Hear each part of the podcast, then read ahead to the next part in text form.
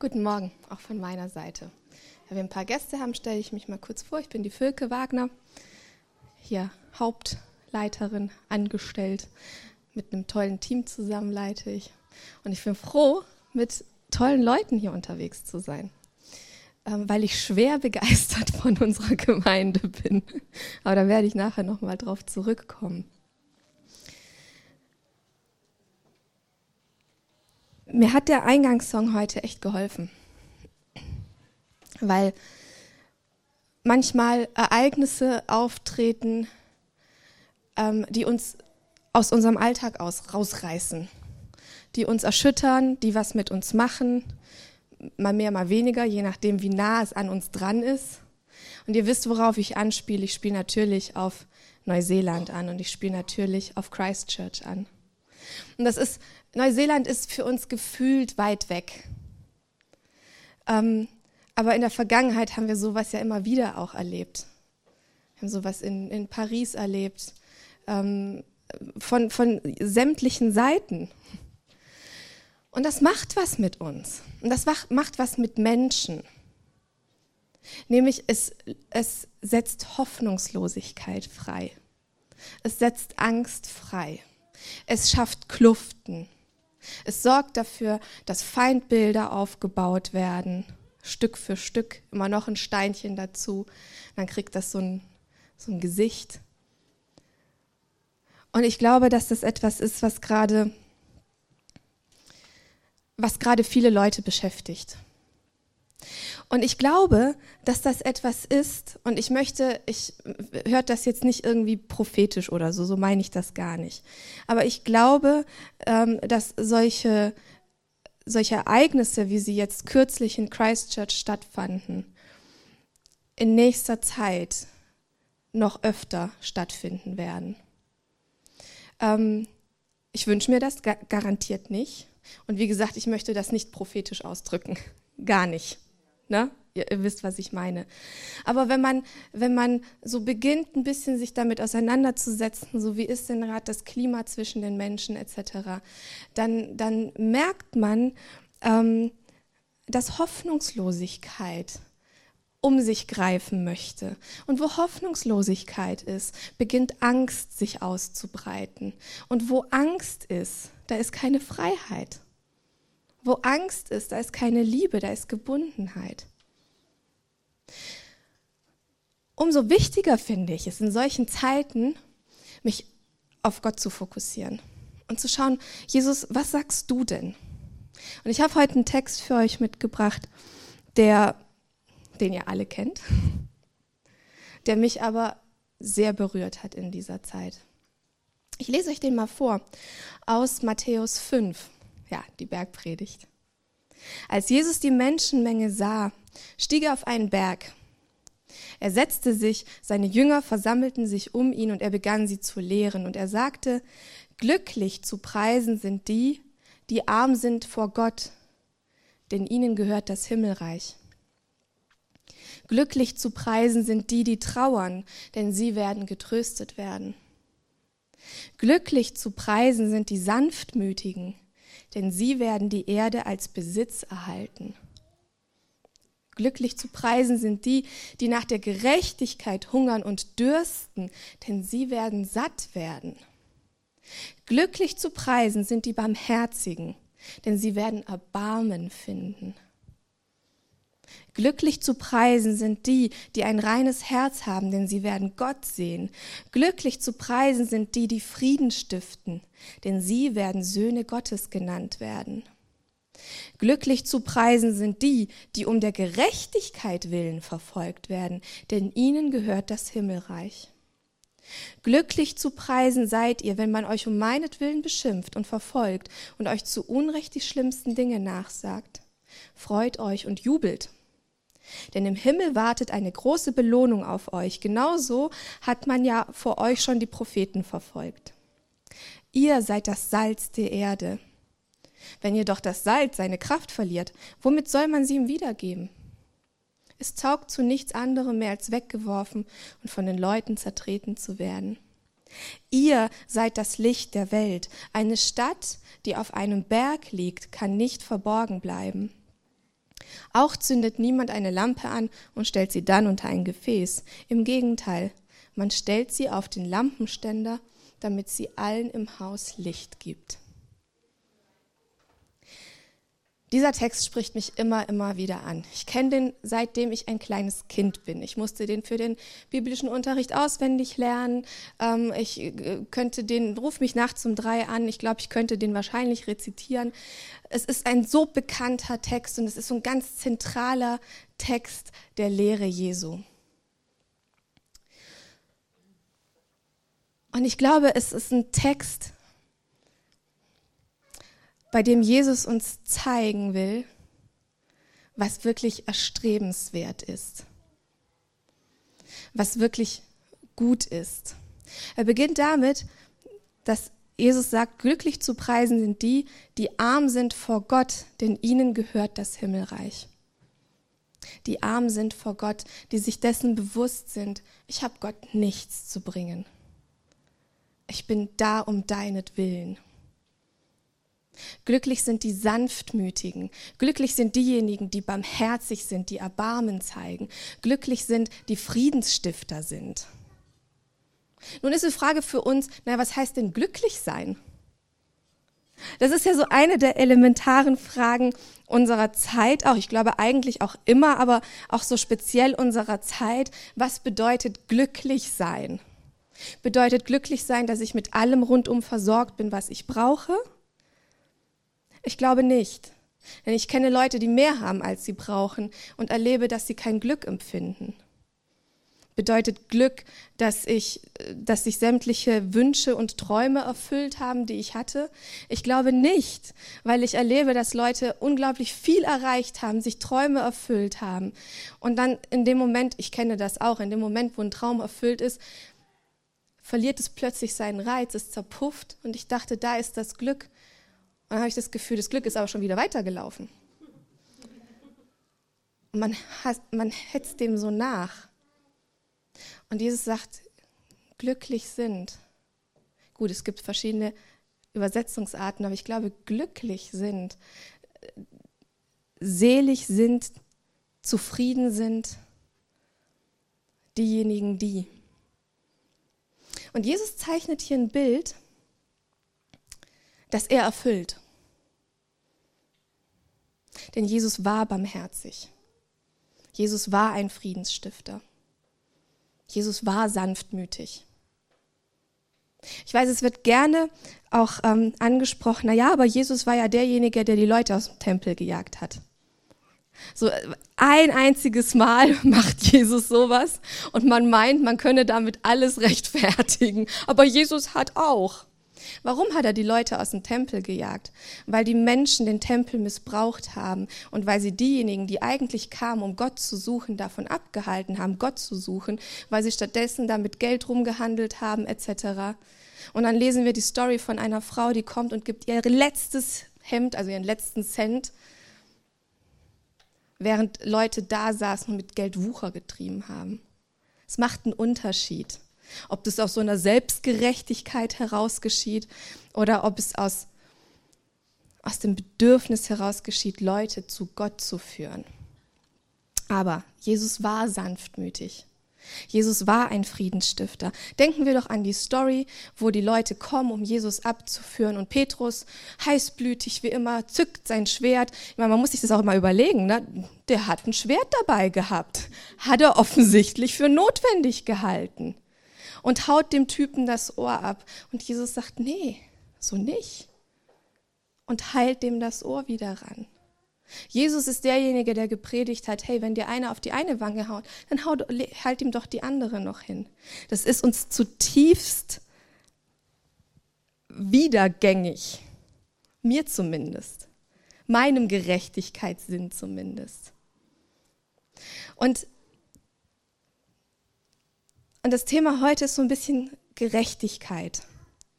Weil ich glaube, wir sind im Grunde genommen ja alle so ein bisschen, ähm, wir haben ja alle das Bedürfnis, dass Gerechtigkeit geschieht. Wenn so Sachen geschehen ähm, und man sich damit auseinandersetzt, man beginnt zu lesen, was schreiben denn andere, ähm, dann tun sich da tiefe Abgründe auf.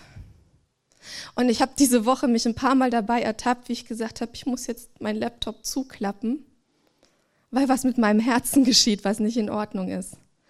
Weil ich merke, dass Wut sich in meinem Herzen breit macht, dass Zorn sich in meinem Herzen breit macht. Zorn mit Leuten, die solche Dinge tun, aber Zorn mit Leuten, die solche Dinge rechtfertigen. Warum? Weil das Leute sind, die nicht wie wir sind. Weil das Leute sind, die einem anderen Glauben angehören. Weil es Leute sind, wo wir dann meinen, naja, die sind vielleicht nicht so viel wert.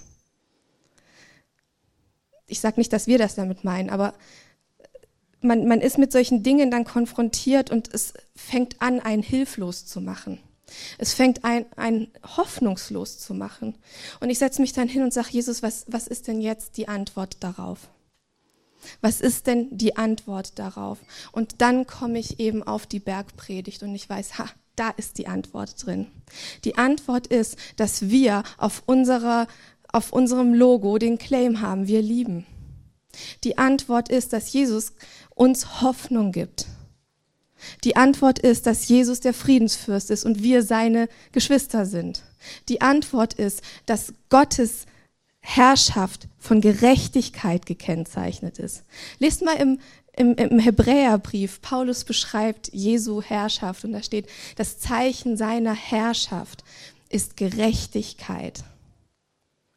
Und jetzt ist die Frage, welche Gerechtigkeit denn? Mein Wunsch nach Gerechtigkeit jetzt spreche ich von mir, so in meiner natürlichen, persönlichen Person, ist ganz oft, haust du mir auf die Fresse, möchte ich dir auf die Fresse hauen. Ist ganz plakativ und ganz easy gesagt. Und das erleben wir doch auch. Das erleben wir bei den Kleinsten schon. zack, zack. Das erleben wir aber auch als Erwachsene, habe ich das Gefühl, wir lernen manchmal ja da nicht so irre viel dazu. Sondern da ist etwas in uns drin, was ein, ein ähm, Bedürfnis nach Vergeltung hat. Und wir setzen Gerechtigkeit oft mit Vergeltung gleich. Und die Frage ist, ist das Jesusmäßig? Denn wenn wir in die Bibel schauen, dann stellen wir fest, dass Gerechtigkeit nicht Vergeltung ist. Jesus sagt, trachtet zuerst nach Gottes Gerechtigkeit und alles andere fällt euch zu. Wie sieht denn Gottes Gerechtigkeit aus? Gottes Gerechtigkeit ist Barmherzigkeit. Gottes Gerechtigkeit ist Gnade.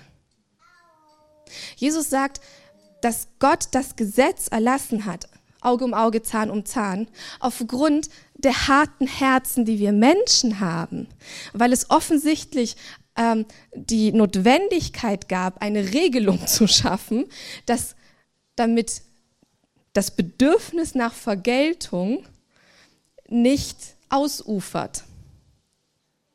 Und Jesus sagt aber, ich sag euch aber, liebt eure Feinde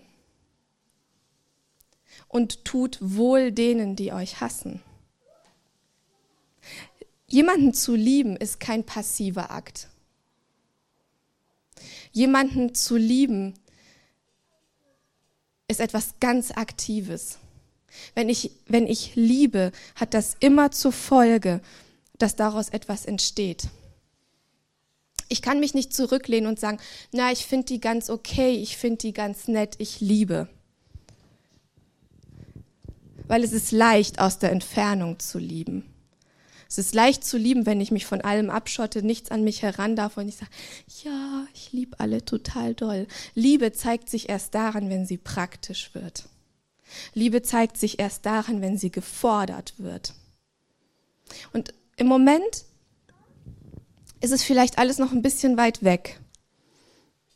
Ich aber glaube, dass wir in der nächsten Zeit herausgefordert zu werden, praktisch zu lieben und dass wir in der nächsten Zeit herausgefordert werden, zu zeigen,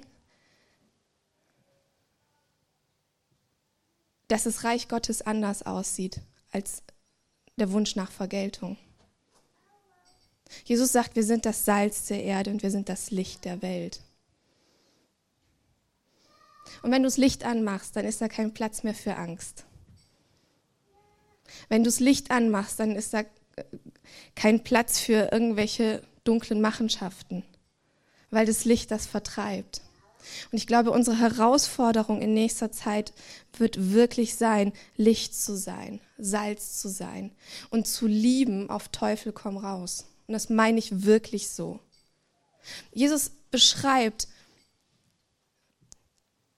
Jesus beschreibt Satan als Dieb. Und, und das ist er auch. Er ist jemand, der, der umhergeht und, und beklaut und manipuliert und zerstört und Gräben schafft. Und unsere Aufgabe ist es, uns dem entgegenzustellen. Gottes Herrschaftszeichen ist Gerechtigkeit. Und wenn wir sagen, wir wollen das Königreich Gottes ausweiten sehen, und wenn wir sagen, wir sind uns dessen bewusst, dass wir, dass wir ähm, Erben des Reiches sind, wir sind uns dessen bewusst, dass wir eigentlich Bewohner seines Reiches sind, dann sind wir diejenigen, die in der Herausforderung stehen, seine Gerechtigkeit zu leben. Dann sind wir diejenigen, die in der Herausforderung stehen, die Menschen zu lieben, auf Teufel komm raus. Und ich glaube, dass Liebe,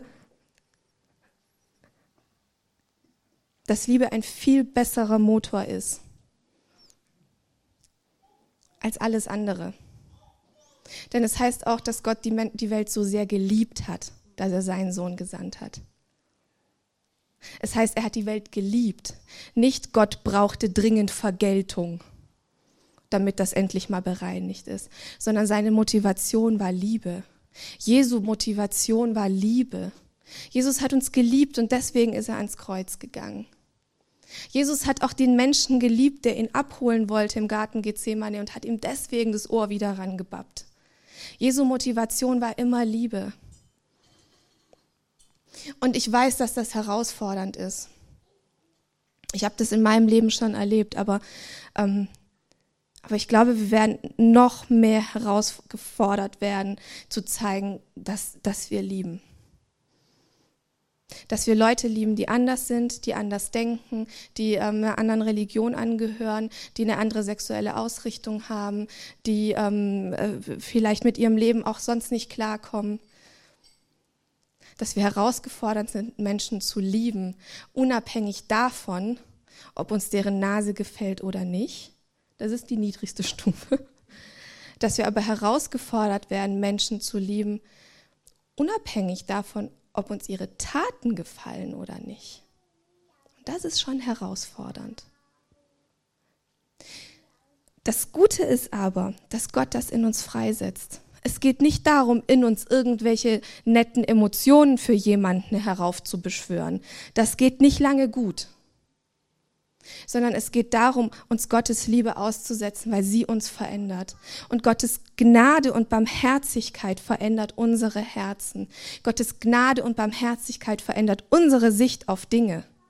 Und Gottes Gnade und Barmherzigkeit ist das, was freisetzt, dass wir Gnade und Barmherzigkeit leben können. Und hey Leute, ich kann euch nur sagen, das ist möglich.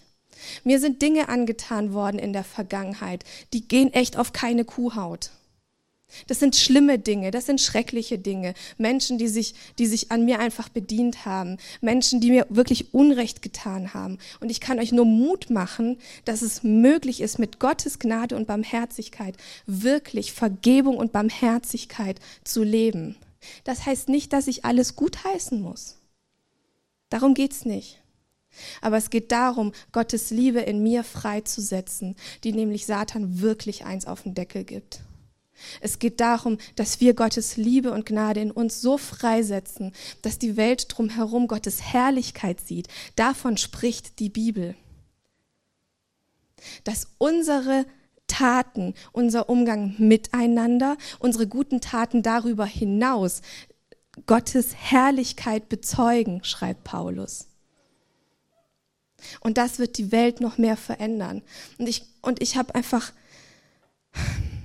ich merke einfach in mir ist so dieses, dieses Sehnen danach, den Leuten zu zeigen, hey, da ist Hoffnung. Da ist Hoffnung.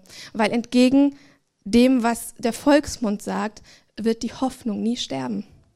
Glaube, Liebe und Hoffnung bleiben. Und von den dreien ist die Liebe die größte. Und wir sind herausgefordert zu lieben, unabhängig davon, ob Menschen das Richtige tun oder nicht. Und mir fällt es schon schwer, Menschen zu lieben, die sowas Schreckliches vollbringen. Ich merke aber auch, dass Jesus in mir was freisetzt, nämlich dieses, diesen tiefen Schmerz darüber, wie schrecklich es sein muss, von Gott entfernt zu sein. Wie schrecklich es sein muss, Gott nicht zu kennen und sich dazu verleiten zu lassen, so furchtbare Dinge zu tun. Ich, ich weiß nicht, ob, es, ob ihr das nachvollziehen könnt, aber ich, es bewegt mich einfach so, diesen, diesen Schmerz zu spüren, den Gott verspürt, wenn, ja, wenn Leute einfach seine Barmherzigkeit und Gnade nicht kennen. Und ich glaube, es ist unsere Aufgabe, Salz und Licht zu sein. Und es ist unsere Aufgabe, Leuten Hoffnung zu geben, die sagen, boah, ich habe den Glauben an die Welt verloren. Zu sagen, hey, es ist immer Hoffnung da. Weil Jesus ist der Sieger, unabhängig von Zeit und Raum. Jesus ist der Sieger. Und das Zeichen seiner Herrschaft ist Gerechtigkeit. Und wenn wir ihm nachfolgen und wenn wir danach trachten, Gerechtigkeit vor unsere Bedürfnisse zu stellen, Gerechtigkeit vor unseren, ich sag mal, Alltagspief zu stellen, Gottes Gerechtigkeit, nämlich Gnade und Barmherzigkeit, großzügig auszuteilen, dann verändert das die Welt. Und ich möchte euch echt Hoffnung machen, weil ich das schon auch im Kleinen schon erlebe. Wenn wir Leuten da Hoffnung geben und sagen, hey, Gnade und Barmherzigkeit verändert was. Liebe verändert was. Nicht Vergeltung. Und ich danke dir, Jesus, dass du uns das beste Vorbild bist. Ich danke dir, dass du das Abbild des Vaters bist, wie Paulus es beschreibt dass wir, wenn wir dich sehen, wir Gottes Herrlichkeit sehen. Und ich danke dir, dass du uns dazu berufen hast, dir nachzufolgen. Und dass du derjenige bist, der uns immer wieder Hoffnung gibt. Danke dir, dass du uns sagst, dass wir, dass wir Licht sind. Und ich bete, dass du uns einfach die Gelegenheiten dafür schenkst, Licht zu sein dass du uns die richtigen Impulse schenkst und dass du uns aber wirklich ja, Lust an deiner Gegenwart schenkst, aus der alles fließt.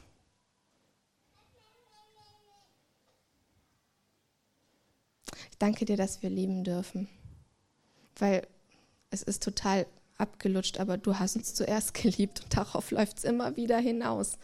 Wir werden echt nur aus deiner Gegenwart und Liebe gespeist. Und ich danke dir dafür, dass egal wie wir drauf sind, du uns liebst. Und ich bete, dass diese Liebe nicht einfach nur bei uns bleibt, sondern dass es so ein, so ein Durchfluss ist, der weitergeht. Ich wünsche mir das echt, Jesus, dass wir, dass wir eine Gemeinschaft sind, die einfach liebt, ohne sich anzustrengen.